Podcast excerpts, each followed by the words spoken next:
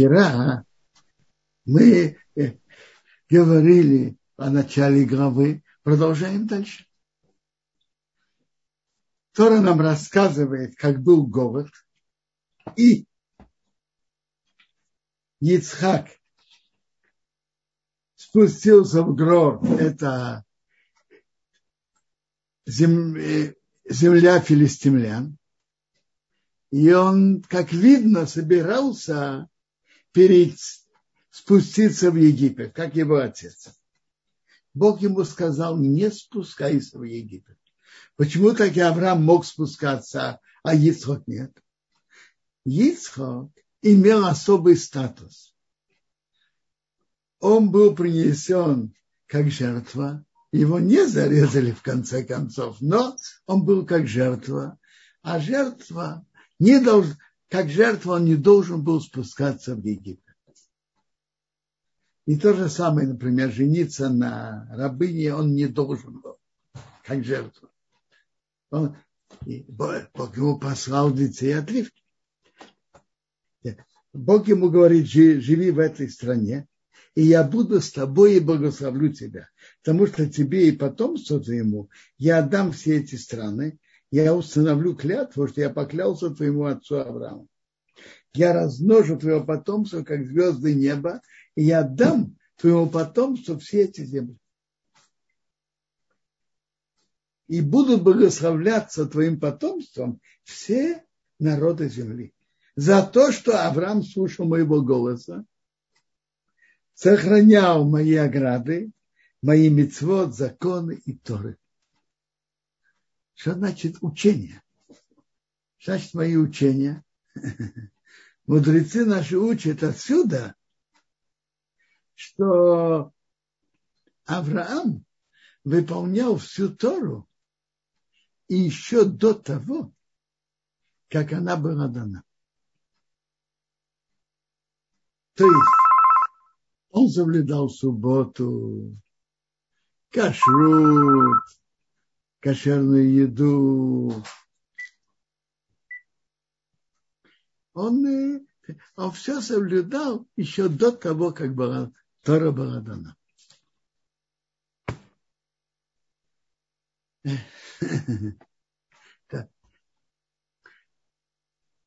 И это отдельная тема. Соблюдение то, заповеди Торы до того, как они были даны, и после того, как были даны, это по-другому. И Авраам соблюдал еще до дарования Торы все заповеди. И Тора нам дальше рассказывает о Ицхаке. Между прочим, наша глава Толдот это единственная глава, которая посвящена Ицхаку. И Ицхак посеял в той земле, нашел в сто раз больше, чем он оценивал, и Бог дал ему браху. Мы уже говорили, что то, что пишется по наших отцов, Авраам, Ицхак и Яков, впоследствии происходит с их потомством, с еврейским народом. Так почитаем, что было с Ицхаком. Он стал расти, значит расти, стал увеличиваться, он стал очень великим. Великим имеется в виду в материальном отношении очень богатым. У него был скот, мелк, скот, мелкого богатого скота, скот, коров, большое производство. И филистимляне стали ему завидовать. И все колодцы, которые выкопали рабы его отца в дни его отца Авраама, они взяли ее, засыпали, наполнили землей. И сказал Авимелах к иди от нас, потому что ты стал более сильный, чем мы очень. Это интересно. Это мы видели в истории жизни евреев среди других народов то пока евреи были незаметны, то и как говорят, терпели и не, ничего и не делали. Когда они стали выделяться, стали особо богатыми, то тогда стали им завидовать и преследовать. И были изгнания из-за этого. Вообще-то еврей среди других народов должен стараться не выделяться своим положением, своим богатством, иметь что, но не выделяться. Так, так когда заметили Ицхака, что он стал очень богатым, они стали завидовать и сказали, уходи от нас, потому что ты стал богаче нас. Это, это один перевод. А есть второй перевод. Мимену можно перевести и по-другому. Мимену можно перевести богаче нас, нас, а можно перевести мимену за нас, за, за наш счет. Ты стал богатым за счет богатства из нашей, э, нашей родины, нашей страны.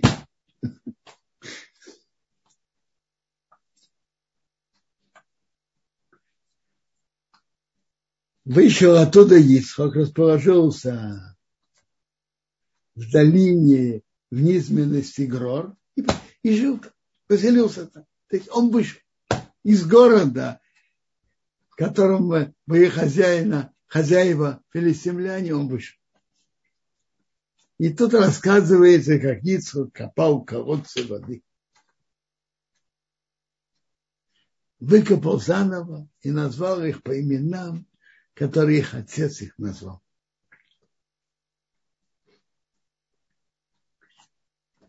Который рассказывает нам о трех колодцах, которые он копал. Первый назвали Эйсик, первые с ним спорили, и поэтому назвали, филистимляне назвали Эйсик. Он выкопал рабы Ицхока выкопали второе колодце. Назвали Сит, но мешают. Он отдалился оттуда, выкопал еще колодец, не спорили на него, назвали его имя Рахобот. Бог сделал нам простор и расплодился на земле. Интересно. Рамбан останавливается на этих трех колодцах и обращает внимание, что тут Тора нам рассказывает. Что Тора нам рассказывает? Так э, он говорит так. Храм – это как колодец, потому что из храма выходит принесение жертв, полное служение Богу, э, то, знание Торы выходит духовно, духовная жизнь еврейского народа выходит, служение Богу выходит из храма. Это источник чистой родниковой воды. Это был первый храм.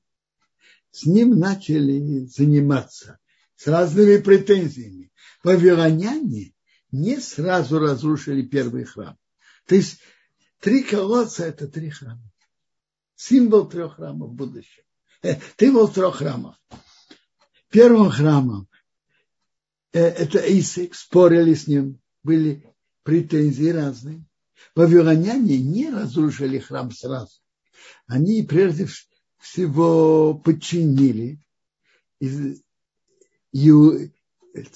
иудейское царство, сделали его как колонию с обязанностью э, налога, контрибуции каждый год платить, э, с обязанностью подчиняться линии великого Вавилонского, Вавилонской империи. Потом пришли с претензией, почему вы не выполняете эти условия. И в конце концов он был разрушен. Выкопали второй колодец. Это, это символически говорится о будущем, о втором храме. Тут уже называется сит. Ну, что такое сит? Как сатан помеха. И очень интересно, что в начале постройки второго храма самаритяне, которые были против этого, они написали донос в Персидскую империю, что они написали, и знаете, как называлось их письмо доноса в книге Эзра? Так и называется, как тут в Торе, Ситна, донос. Они писали так, что если этот город Иерусалим будет восстановлен, и храм будет построен, не будет мира на Ближнем Востоке. Почитайте в книге Эзра, как они это писали. Не будет спокойствия на Ближнем Востоке, в этой, в этой территории. И так и называется это ситма. Интересно. А потом третий колодец символизирует третий храм, который будет построен. Так интересно. Между первым колодцем и вторым не написано, что отдалились. Между первым храмом и вторым был очень маленький интервал, 70 лет. А вот между вторым и третьим написано «отдалился». Уже сейчас мы можем сказать точно, что 1950 лет прошло, даже больше. А затем он будет построен, и там будет простор, никто не будет против.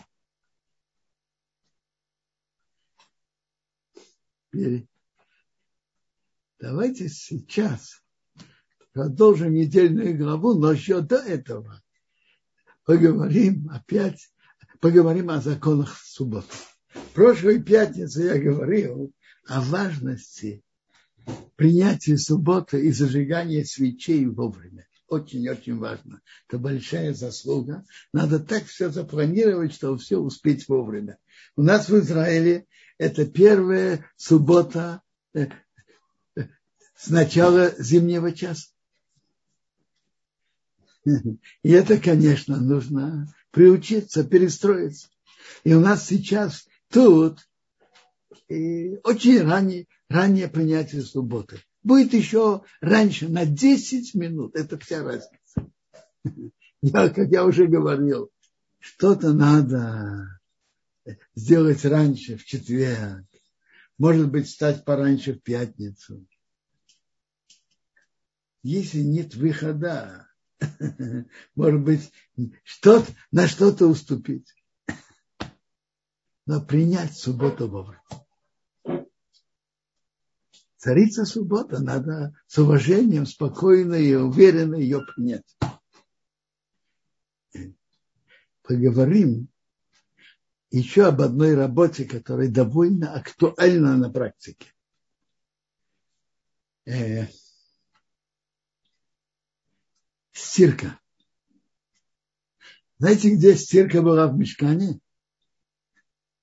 Шерсть, которую срезали самец, надо было чистить и вымывать. Надо было вымывать. Это, это, от, оттуда берется эта работа стирка. Стирать.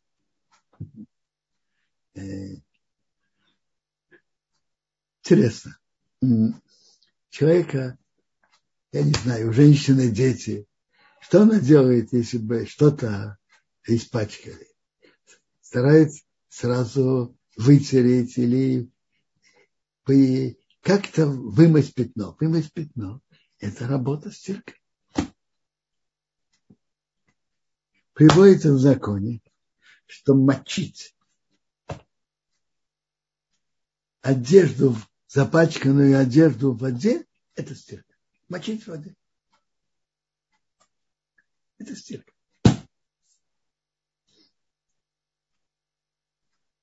Вопрос. Как же мы вытираем руки о полотенце? Когда мы вытираем руки о полотенце, каждому ясно и понятно, что он не моет, не моет полотенце, не стирает полотенце. Наоборот, он его пачкает. Раз это в такой форме, что понятно, что он это пачкает, это не входит в стирку. Стирка – это вымыть, чтобы одежда была чистой. Вытирать руки о полотенце, каждый понимает, что он только пачкает не, не стирает. из частей стирки это выжимать. Выжимать белье нельзя. Выжимать тряпку. Это тоже как стирка.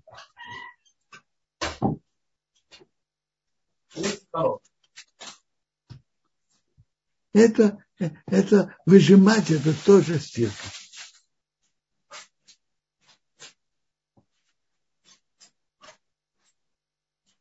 Если прольешь что-то на, на столе, что можно делать? Можно, например, положить туалетную бумагу, но тоже, держи, что она впитала воду, не, не выжимать и выбросить. Или сухую тряпку положить за сухое место и потом отложить ее. Выжимать нельзя. субботу.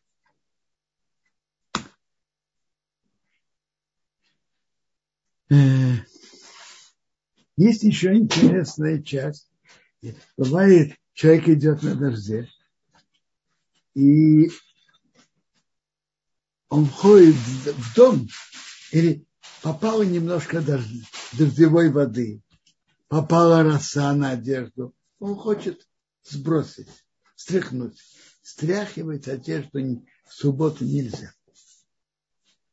В законе приводится, что даже что встряхивать от пыли, если э, одежда новая или чистая, пограженная, она черная, ему важно, что она была чистой, то встряхивать ее от пыли тоже нельзя.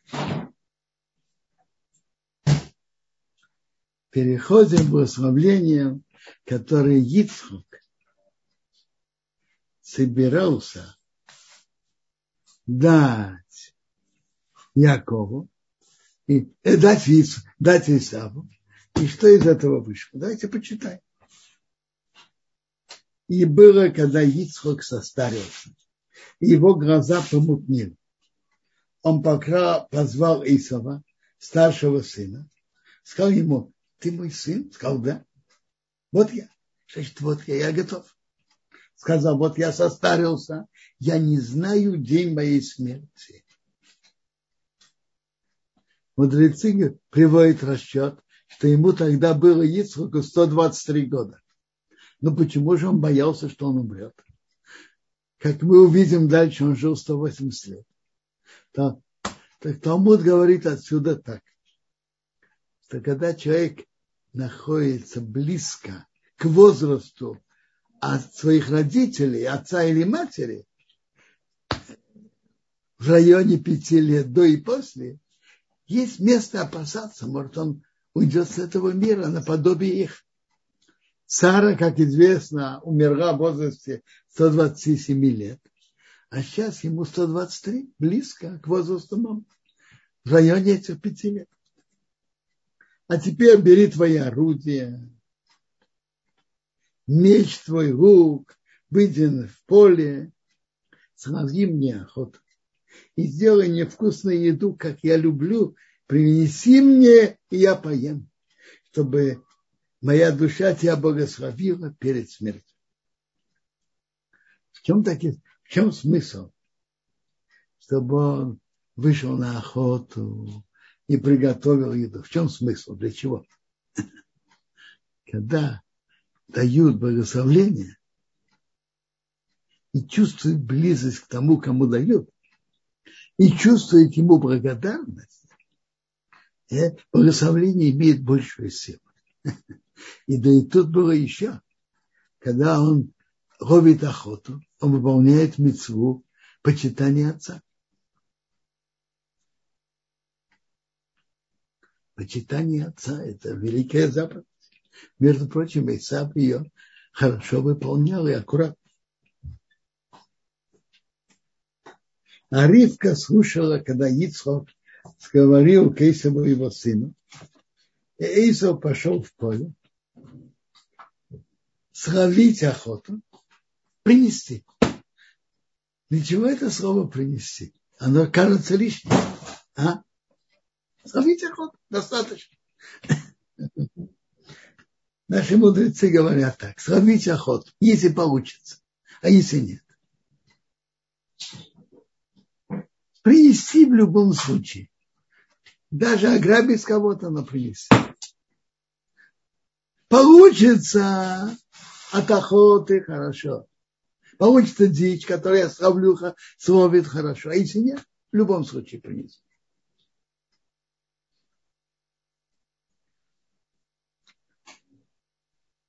Ривка сказала к Якову Йосифу. Ривка посчитала, что это, что это выйдет нехорошо, если выйдет, что Исав получит благословение. Сейчас почитаем. Ривка сказала к Якову ее сыну, говоря, вот я слышал твоего папу, говорит твоему брату Исава, говоря, принеси мне охоту, сделай мне вкусную еду, я поем, и я благословлю тебя перед Богом, перед смертью моей. А теперь мой сын, слушай моего голоса, что я тебе велю. Бог им говорит так. Мецва почитания отца тут не будет. Но почитание матери. Почитание матери такая же мецва, как и почитание отца. Иди к мелкому скоту и возьми два козленка хороших. Я сделаю их вкусную еду твоему отцу, как он любит. И я, ты принесешь твоему отцу, и он поест, чтобы он тебе дал благословение перед его смертью. Теперь давайте сейчас поймем, в чем тут был, был, были разные подходы между Ицхоком и, Ривки, и Ривкой, между папой и мамой, кому дать благословение. И какое благословение? И в чем была точка зрения Ривки и в чем была точка зрения Ицхака? В чем? Смотрите, как мы читаем в нашей главе, Исав вел себя недостойно. Прямо перед этим я, я пропустил, но написано, Исаву было 40 лет. Он взял жены хитейские Иудит и Басмат, и они делали неприятное Исхаку и Ривку, что они служили идолам, его жены, и это делало очень неприятно Исхаку и Ривке. Э, и, и остальное его поведение было недостойно. Ицхок не так знал о его недостойном поведении. Но в любом случае вопрос остается вопросом. Допустим, он охотник, хороший, неплохой охотник, занимается охотой, Яков занимается духовным, учит Тору. Так точка зрения Ривки, что браха полагается Якову, очень понятно. А в чем была точка зрения Ицхака? Он был, он был нашим братцом. В чем была его точка зрения? Вопрос. А? И о каком благословлении идет речь?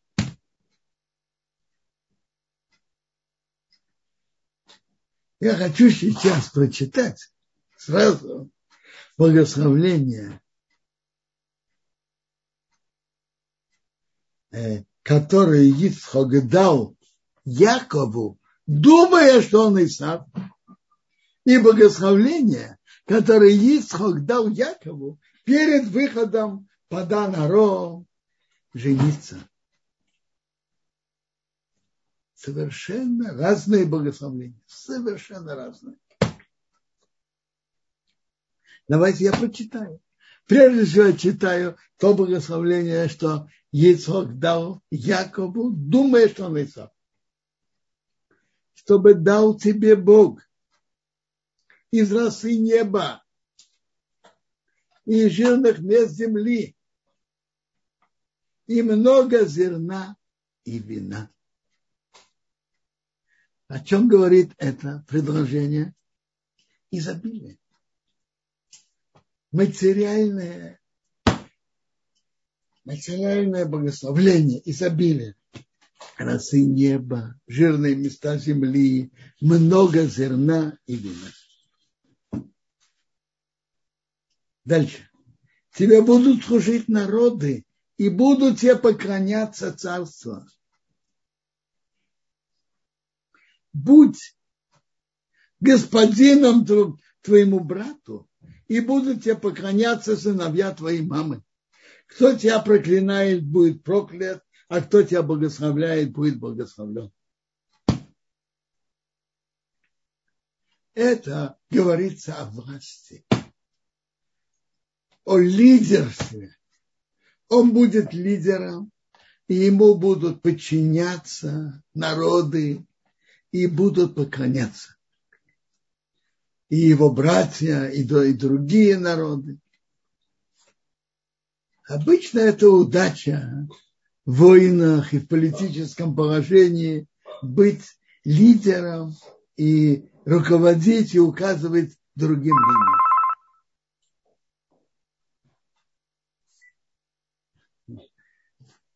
людям. А вот теперь прочитаем благословление который Ицхак дал Якову, зная, что он Яков. Бери себе жену и дочерей Лавана, а Бог всемогущий, что он тебя благословил, и расплодил, и размножил, и ты станешь массой народов. И чтобы он дал тебе благословение Авраама, тебе и твоему потомству после тебя – наследовать землю твоего проживания, который Бог дал Аврааму.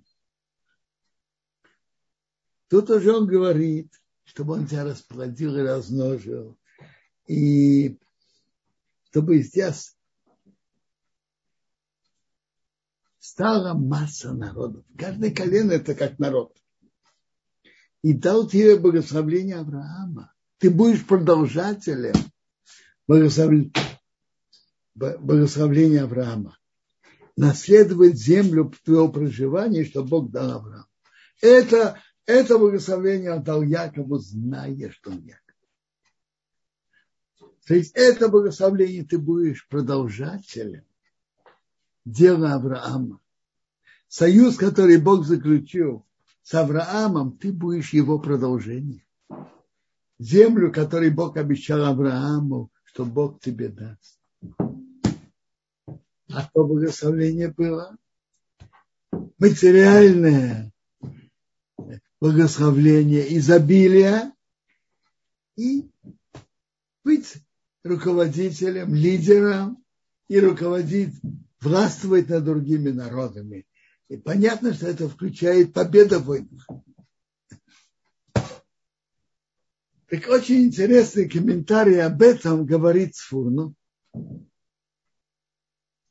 Рыбевадзе Сфорно в своем комментарии, но он говорит очень кратко, а более развернуто э, это, по этой линии идет Молби. Он говорит так, чтобы один человек занимался и материальным, и духовным, это совсем непросто. Непросто. Да и вообще скажите, в плодовом дереве все дерево это только плоды – Конечно, нет. Есть корни, есть ствол, есть ветки, есть листья и есть плоды. Заниматься духовным – это очень важно.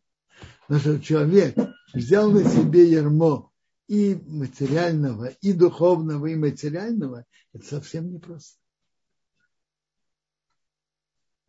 Так что, что Исхак желал? И какой целью он дал, он планировал дать благословение Исаву. А? Ицхак видел, что Яков направлен заниматься духовным, заниматься изучением Торы, как он изучал. Исав, человек материальный, охота практическими делами. Но он же тоже мой сын.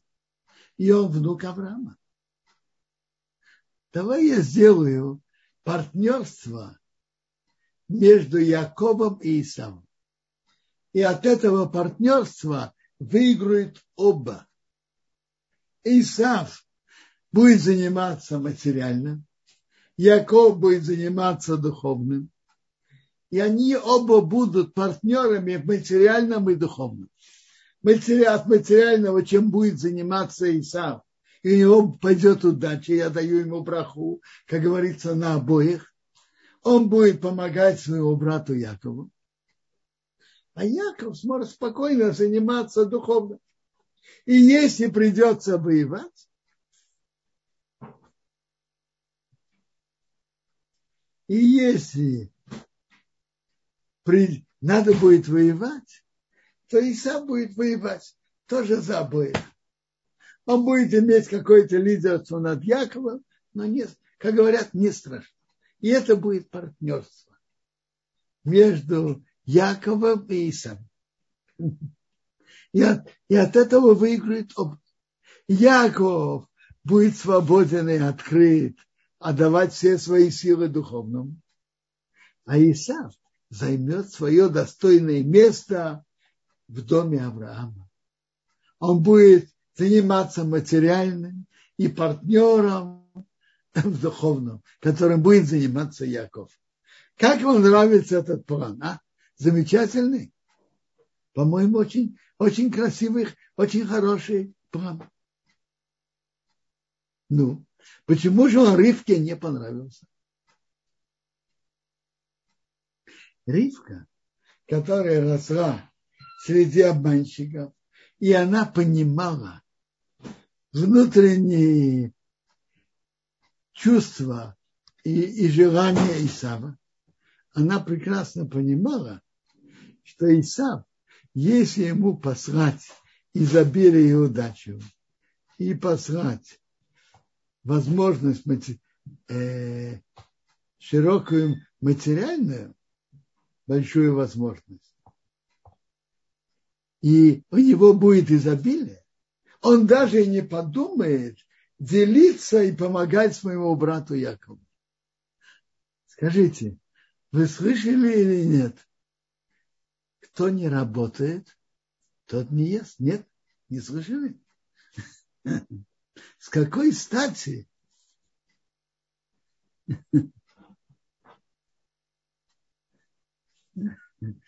С какой, с какой стати, чтобы я помогал Якову?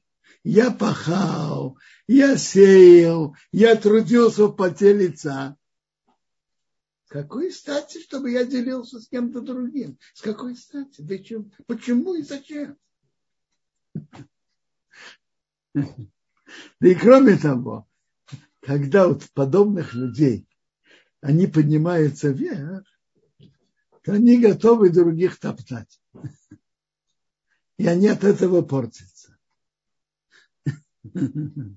Так, э, то есть разница в подходе между Ицхаком и Ривкой был вот в чем.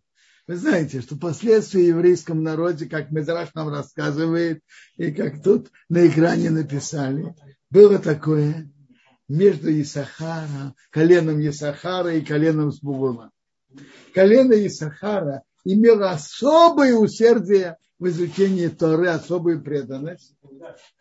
А Звулун имел наклонность имел, имел наклонность к морской торговле. Они сказали между собой, договорились так. Звулун сказал Исахару, ты трудись в Торе, мы занимаемся тор, морской торговлей, и мы дадим тебе часть от того, что мы зарабатываем, а ты трудись Торе. Так и,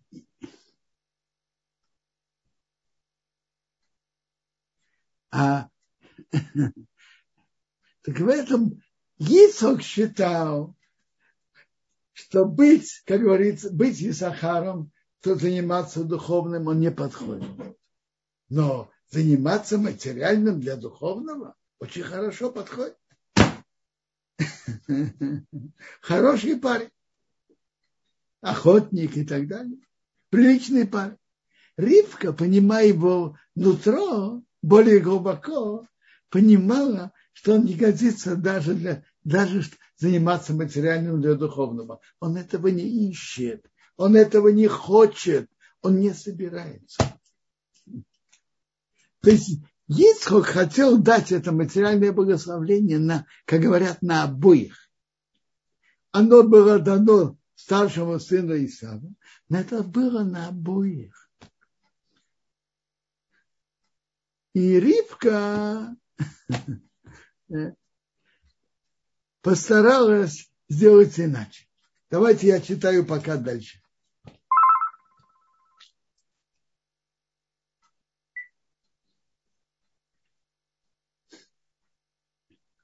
Э, сказал Яков своей маме Ривке, Эйсов мой брат, он волосатый, у него много волос, а я гладкий.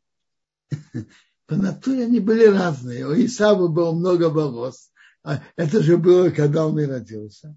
А у Якова этого не было. Может быть, отец меня пощупает, и в глазах его я буду обманщик, как обманщик. Я приведу на себя проклятие, а не благословление. Сказала ему мама, проклятие его будет на меня, но слушай его голос и иди возьми меня. Он взял, пошел, взял, принес маме, и мама сделала вкусную еду, как папа любит. Ривка взяла одежды Исова, ее старшего сына, который у нее дома, одела Якова, младшего сына, а шкуры тех коз, которых зарезали, надела на руки и на гладкую шею и дала эту еду и хлеб, что сделала через Якова сына. Он пришел к папе, сказал, папа, сказал, да. Кто ты мой сын? Сказал, папа, папа, я, Эйсов твой, эй, я, Эйсов твой первенец, сделал, как ты говорил ко мне. Сядь, поеди от моей охоты, что ты дал мне брат. Сказал Ицхак к своему сыну, что ты так поторопился, сын? Ведь Бог сделал встречу. Сказал Исук Янкин, давайте, я тебя пощупаю, ты ли мой сын Исова или нет. Он взял его пощупал, сказал, голос, голос Якова, руки, руки Исава. Голос, голос Якова говорит деликатно. Яков говорил деликатно. Исав говорил грубо, грубо, грубо. А руки, руки Исава волосатые. Он его не узнал. Его руки были как руки Исава, его брата, волосатые. И там ему проход.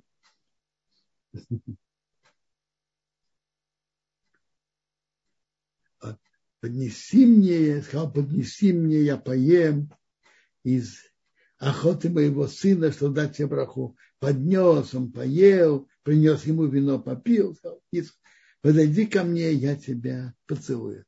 Для чего это? Это тоже, чтобы была связь между тем, между тем, кто дает благословление тому, кто получает.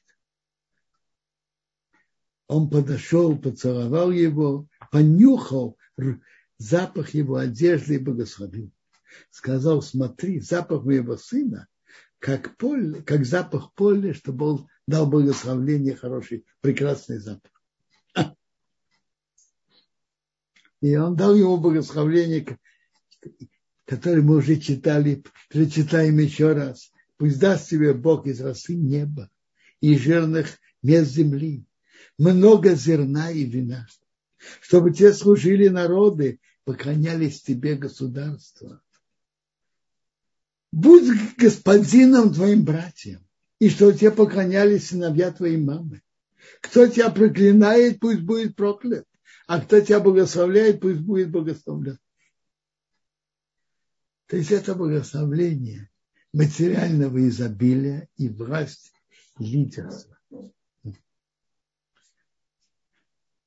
Интересно, задают вопрос. Кому Ицхак дал браху? Он же думал,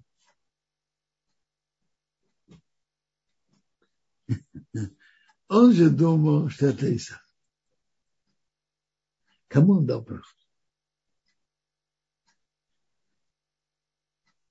Бывает, просит Равина, что он дал браху тому-то и тому-то он дает. Так это браха не тот, кто просит, а тому, кого имеет в виду. Видно из его текста, его благословление было с Руаха Кодыш, и благословление его было тому, кто стоит перед ним. Благословение было на того, кто стоит перед ним.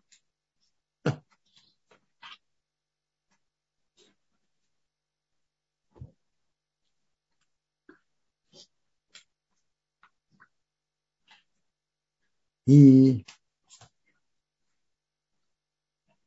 Тора нам рассказывает, что Яков только вышел, а Исов вошел. То есть было, по-видимому, два выхода. Один с одной стороны и с другой стороны.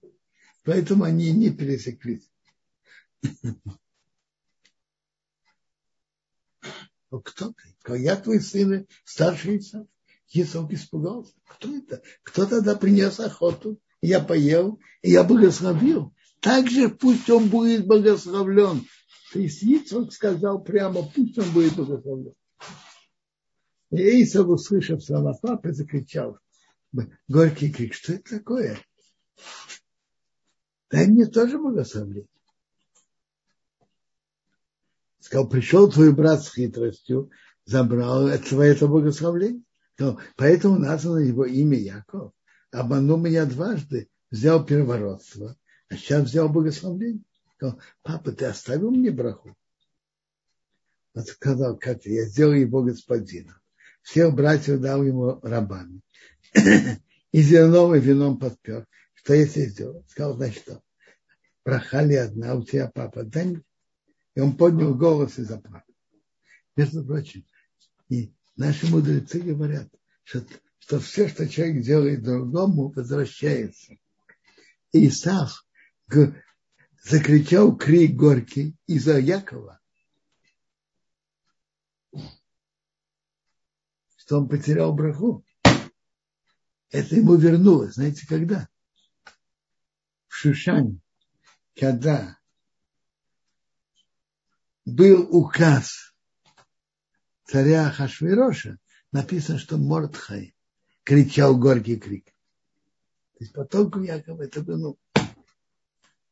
Так Як Ицхок сказал, у тебя будет жирные места, будет твое поселение, ты, ты будешь жить, и росу небо сверху. Твоим мечом будешь жить, брата будет служить. А если ты сможешь на него иметь претензии, он отойдет от Торы, тогда ты сможешь сбросить его ермо с твоей шеи. Интересно. Благословение, что Ицхок дал Якову, даст тебе Эриким, Бог. Значит, Эриким – это Бог справедливого суда, Бог правосудия. Бог тебе даст по справедливому суду. Будет полагаться, Он тебе даст. Не будет полагаться, Он не даст. От росы неба изобилия. Элаким – это Бог, это имя, которое говорит о правосудии. Будет полагаться по правосудию, Он тебе даст. Не будет, не даст. И сам он сказал просто, твое место будет жирное место. Он не говорит, э, он не сказал, не упомянул имя Бога про, и про правосудие, нет. То есть Якову браха была, если тебе будет полагаться по правосудию.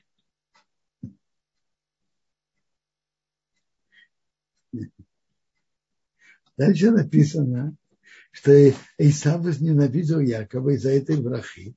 Между прочим, Медраж говорит, когда Исав начал кричать к Ицхаку, чтобы он меня обманул дважды, в чем тебя обманул?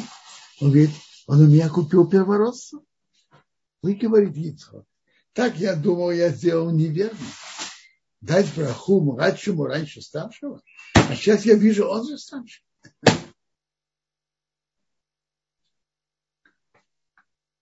Исав возненавидел Якова из-за благословления. И он подумал, сказал в сердце, приблизится время смерти папы, я убью Якова. То есть пока папа жив, я не хочу огорчать папу. Он уважал папу Исав. У него было интересно, уважение к отцу у него было. И когда папа умрет, то я убью Якова. Это стало известно Ривке. Как стало известно Ривке? Написано же, Исов сказал в сердце. Откуда он может знать, откуда человек может знать, что в сердце другого? Так Раша приводит, наши мудрецы говорят. Ривка узнала Бруаха Кодыш. Мы вчера уже говорили, что Руаха Кодыш это не пророчество, это другой уровень, намного ниже. Но это тоже определенный уровень. Она узнала Бруаха Кодыш. Мне интересно, Ривка сделала дипломатически. Она, она Якова она сказала, иди убеги из-за брата. А папе она сказала, а мужу она сказала, Ицхаку, мне надоело дочерей Хейс, которые служат идолам. Если Яков возьмет подобное, зачем мне жизнь? Так он послал, Ицхак послал Якова жениться в Паданару. Бери из дочерей раба. И дал ему браху, который мы уже читали. То Бог тебя благословил, расплодил, размножил. И ты будешь массой народов. Каждый, каждое колено это народ и даст тебе браху, благословение Авраама. Ты будешь продолжателем дела Авраама. Ты и твое потомство после тебя наследовать землю проживания, которое Бог дал Аврааму. Ну, если есть вопросы, пожалуйста. Э, Робинсон, огромное спасибо за урок. И, может быть, начнем с субботы. Здесь еще Ой, прочим, я видел на экране, был вопрос. А если э, намочился рука, смотрите, да. то, человек не делал, намочился рука в шаббат, это нарушение, послушайте. То, что человек не делает, а вышло по ошибке, это не нарушение. Ну что да, выжимать рукав нельзя. Намочился, намочился. А выжимать это как, нельзя. Это как раз тот вопрос субботний, который я хотел вам задать. Равенсион, тут еще вопросы касательно а, много взаимоотношений э, Ицхака, Исава и э, Якова, да.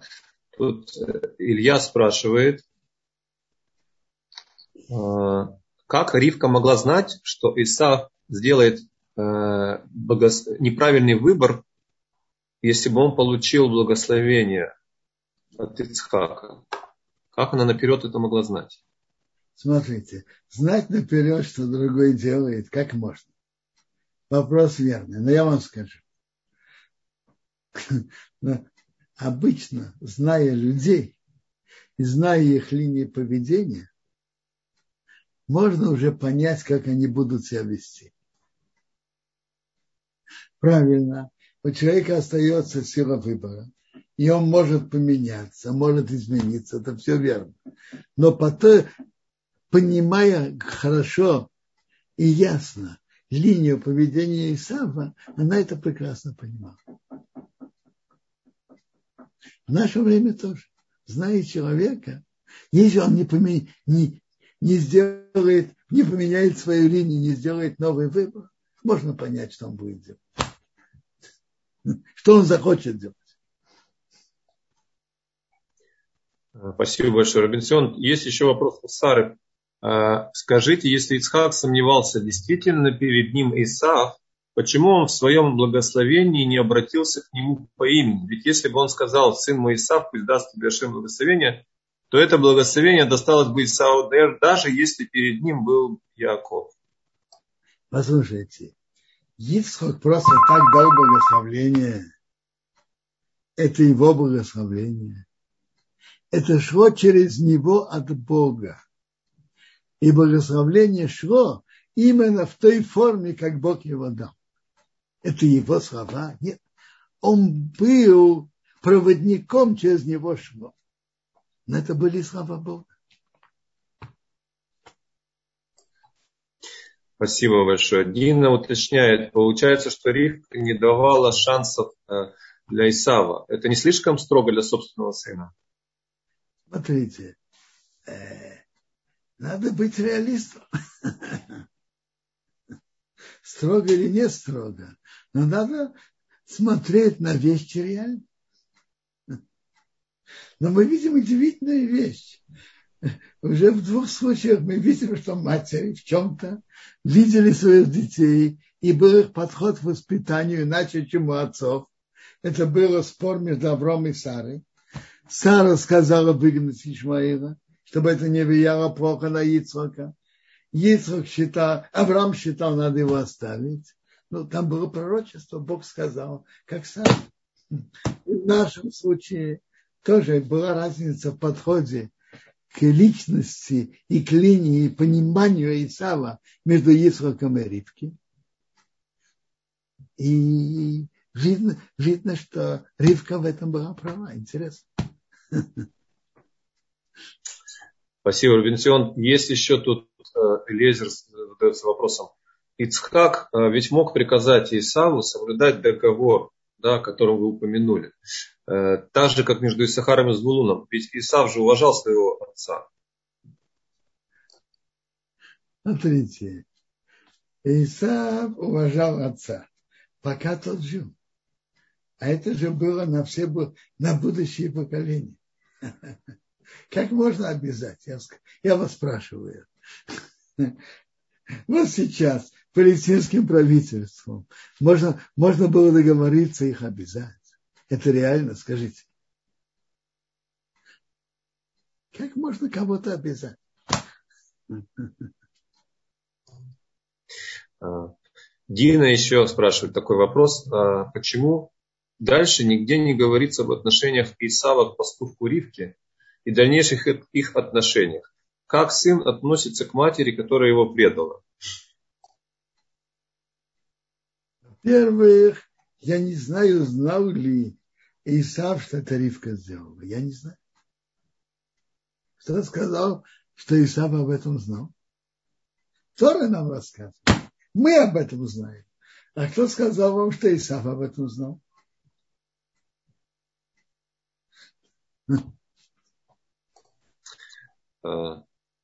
Спасибо, Рав Бенсион. Есть вопрос такой. А получается, Дина спрашивает, э, что потомки Иакова и Исава не могут жить в мире. Состояние ненависти между ними – это нормально и естественно. Правильно? Смотрите, они могут быть в хороших отношениях. Могут быть. И могут быть. Например, Рабиуда Анаси, руководитель еврейского народа, и Антонинус из римских властей.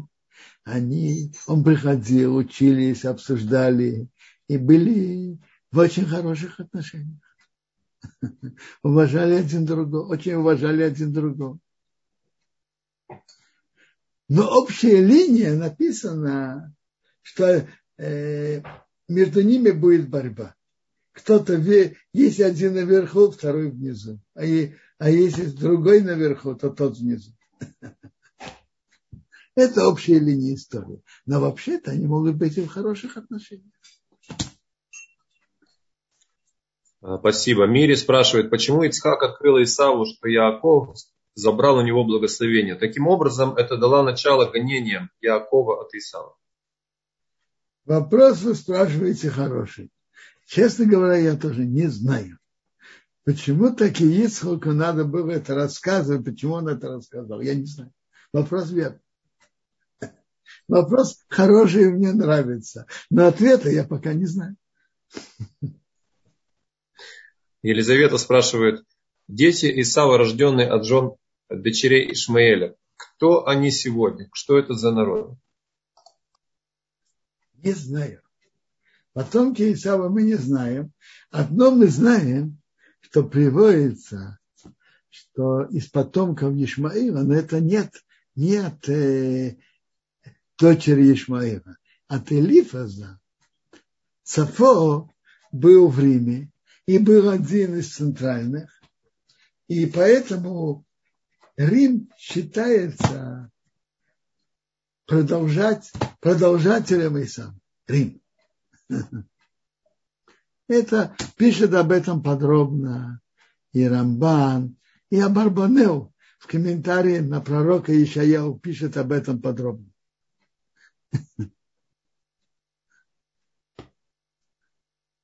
А, теперь еще, э, Рав Бенсион, есть э, наш участник в Ютубе, зритель, задает вопрос такой. Можно ли передавать благословение сегодня детям так, как благословлял Ицхак в этой форме? Не совсем понимаю. Благословение надо дать каждому, то, что к нему относится, и то, что ему надо. Э, э, как, что значит благословление? Чтобы ты шел по пути Авраама, чтобы, ты, чтобы Бог тебе послал браху, чтобы у тебя были хорошие дети. А благословление именно в такой форме, это подходило именно, именно Ицхаку это подходило. А так детям надо дать благословение, которое им подходит, которое им надо. Надо же дать благословение человеку то, что ему важно, и то, что ему нужно. И то, что хорошо. Благословение на преступление не дай, нельзя давать. Ой, у меня есть очень интересный коммент, медраж, который мне хочется вам рассказать. Написано, перед тем, как Ицхок дал благословение Якову, первое благословление. Он понюхал запах его одежды и благословил. Медраж Раба говорит, он понюхал запах одежды, Бгадав. Бгадав, чуть-чуть изменяя, можно читать как Богдав, его изменников. И Медраж говорит, Яков понюхал хороший запах, который, который выходит даже от изменников еврейского народа. Что это значит? Он приводит два удивительных рассказа. Э, один рассказ про изменника. Когда было разрушение храма, они боялись, сами враги боялись войти в храм.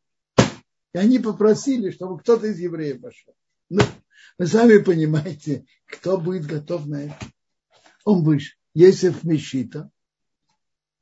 Йосеф Мешита пошел в храм. Ему сказали, что ты выносишь твое. Он вошел, вынес мнору светил. Ему сказали, послушай, такое не подобает обычному человеку, это только, только королю. Зайди еще раз, что ты возьмешь твое. Еще раз я не вхожу. Его мучили, э, его заставляли ни в какую. Приводится, что его мучили до смерти, а он кричал, ой, ой, что я делал неприятное. Я, я сердил Бога. Ой. Вторая история про Яков и Штрелес. Это в, в греческую эпоху. Если бы не Эзер, в греческую эпоху у него был племянник Яков, который, видимо, был из изменников и прили, прилизался греческим властям и занимал какое-то там положение. Себе не Эза ведут на смерть. А тут он встречает Якова, который скачет на коне в хорошем положении. Он говорит, смотри, говорит, на какой коне, на каком коне я сижу, а на каком коне тебя посадили, тебя ведут на смерть. Он говорит, ну, если тем, кто нарушает слова Бога, Бог им так дает. Тем более тем, кто выполняет. То есть если тебя так высоко ставят, что ты отошел от Торы, тем, кто выполняет Тору, тем более. Он говорит, а есть кто-то выполнял Тору лучше тебя, дядя? Он говорит, если того, кто выполняет Тору, приходит такое наказание, то нарушители что уже придет? Слова это мазились его сердца, и он сделал полную чуму. приводится там, что он э, сделал на себе четыре вида смерти. Должен он был это делать, не должен, это большая полемика об этом. Но написано в Медраше, что если бы я заснул, он говорит, ой, он опередил меня на какое-то время в Ганедине. Что говорит нам этот Медраж? Медраж говорит вот о чем. Ицхак перед тем, как давать браху, он понимал и знал, что еврейский народ пойдет в изгнание, попадет в разные испытания. И что будет с его потомками? Когда он увидел запах, который выходит даже от, измен... от изменников, что даже изменники еврейского народа, когда они возвращаются к Богу, то они с пламенным желанием преданы Богу, тогда он дал ему благословение. Что даже если его потомки отойдут, они еще могут вернуться. У них есть потенциал. Даже если они далеко отошли, потенциал вернуться с Богу с полным пламенем сердца любви к Богу. То, что он увидел, то, что он понюхал, понюхал запах изменников, что они тоже имеют потенциал вернуться к Богу и тогда браху. Спасибо большое. Обнадеживающе, Робинсон. Спасибо.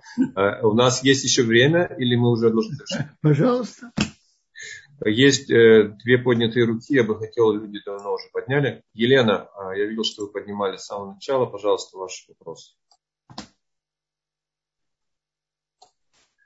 Э, вижу, пока Елена э, не подключилась. Анна, теперь попробуйте вы пока. Шалом, уважаемый Равин. Я быстро. У меня такой немного рисковатый вопрос. Вот Исаф всегда его приводят в пример, что он исполнял заповедь почитания родителей, но ведь он был лицемером. Что это за исполнение заповеди?